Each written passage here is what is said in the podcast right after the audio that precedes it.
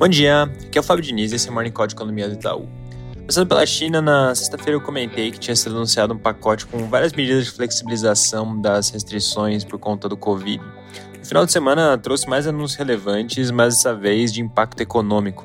Foi anunciado um pacote amplo de medidas voltadas para o setor imobiliário. Foram 16 medidas que basicamente facilitam o financiamento para o setor. E aqui vale reforçar não só que no intervalo de tempo bem curto foram anunciados dois pacotes de diferentes naturezas, mas ambos bem relevantes, mas também o timing para esses anúncios, que vem num contexto onde as expectativas do mercado com a China estão baixas. Até fazendo um gancho com esse ponto, hoje à noite saem dados importantes de atividade referentes ao mês de outubro, que devem vir mostrando enfraquecimento em relação a setembro. Amanhã cedo a gente comenta com mais detalhes. Outro ponto para ficar de olho nos próximos dias. Hoje, mais cedo, teve encontro rápido entre os presidentes Xi Jinping e Joe Biden na Indonésia antes da cúpula do G20.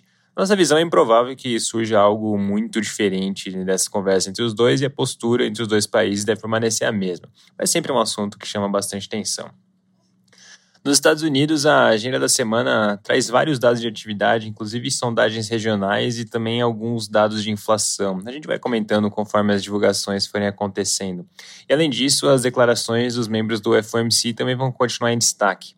Nesse sentido, o diretor Christopher Waller deu uma declaração dizendo que os aumentos na taxa de juros ainda estão longe de acabar, apesar de ter reconhecido que o encontro de dezembro pode trazer uma desaceleração no ritmo de altas.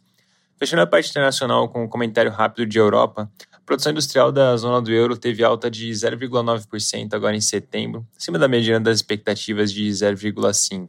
Na agenda da semana, destaque para a inflação do Reino Unido, que sai na quinta-feira e deve continuar mostrando um quadro de bastante pressão. No Brasil, as atenções continuam voltadas para a discussão da PEC da transição. Lembrando que na semana passada ganhou bastante força a ideia de se retirar integralmente o Auxílio Brasil do teto de gastos, que no final das contas implicaria em um waiver de 175 bilhões. Esse plano, inclusive, foi reforçado pelo senador Marcelo Castro, que além de ser o relator do orçamento, também vai relatar essa PEC.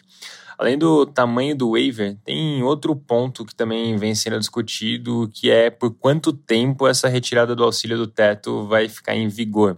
Tem várias ideias diferentes na mesa, desde ser algo só para no que vem até tornar essa retirada permanente. Lembrando aqui do timing que vem sendo reportado. Na quarta-feira, o texto da PEC deve ser apresentado para os líderes partidários. E essa é uma data-chave para se ficar de olho, porque vai dar uma noção mais clara não só das chances de aprovação da proposta, mas principalmente dos termos. Exemplificando esse ponto, alguns jornais têm mencionado que PP, republicanos e PL até entendem a necessidade de se aprovar a PEC, mas não exatamente nesses moldes que eu comentei. O ministro da Casa Civil, Ciro Nogueira, que contextualizando aqui, além de ser ministro, também é uma figura de bastante relevância no PP, afirmou ontem em nota que ele é a favor da PEC, desde que o waiver fique limitado a permitir a continuidade do Auxílio Brasil em 600 e algum aumento real do salário mínimo. Para se ter uma noção da ordem de grandeza, um waiver só desses pontos mencionados pelo ministro não chegaria a 60 bilhões, que é cerca de um terço do que vem sendo discutido. Último comentário dessa parte mais política da agenda. Como a gente comentou na semana passada, o presidente eleito Lula vai ter essa semana a conferência COP27 no Egito. É importante acompanhar se vem alguma novidade nas declarações dele por lá.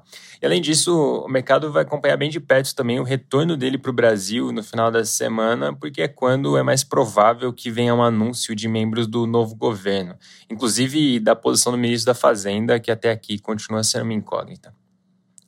No mais, a semana vai ser bem vazia na parte de dados com o feriado de amanhã. Daqui a pouco vai sair o IBCBR de setembro, que deve vir com alta de 0,3% no mês. Lembrando aqui que os dados de atividade de setembro tiveram um resultado misto, com a produção industrial mostrando queda, enquanto as vendas do varejo e a receita no setor de serviços vieram com alta, inclusive acima das expectativas. Outra divulgação que vale ficar de olho é do IGP-10, que sai na quinta-feira e deve vir com queda de 0,69% no mês, levando a taxa em 12 meses para 5,4, milho de 7,5 no mês passado. É isso por hoje, um bom dia e uma boa semana.